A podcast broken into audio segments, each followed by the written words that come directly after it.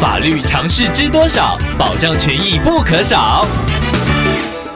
欢迎收听《法律知多少》时间，我们请到瑞银法律事务所律师郑瑞伦来为您解答法律上的疑惑。各位听众朋友，大家好，我是郑瑞伦律师。郑律师您好，听众朋友丽桑透过官网留言板想要请问您，他的旧机车坏了，后来决定先去车行代办报废。车行老板说想先拆看看，确定是否有零件可以利用。如果真的不行，再通知听众拿证件过去报废。后来当天听众也补交了证件。不久后，丽桑买了新车，需要申请旧换新货物税，这才发现需要一张报废的证明。回去车行补拿的时候，老板却声称当时以为听众不要车子了，所以已经拿听众的证件申请把机车转到自己名下，把车子拆掉。想要请问郑律师，这该如何处理呢？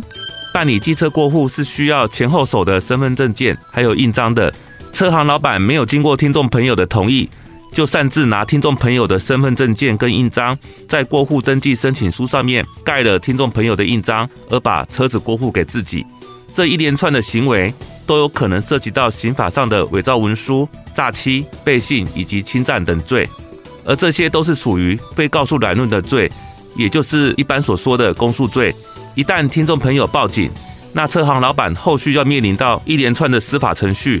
所以，律师建议听众朋友可以看看车行老板的态度，来选择说直接报警，或者是与车行老板来洽谈赔偿问题。以上希望律师的回答可以帮助到听众朋友，谢谢。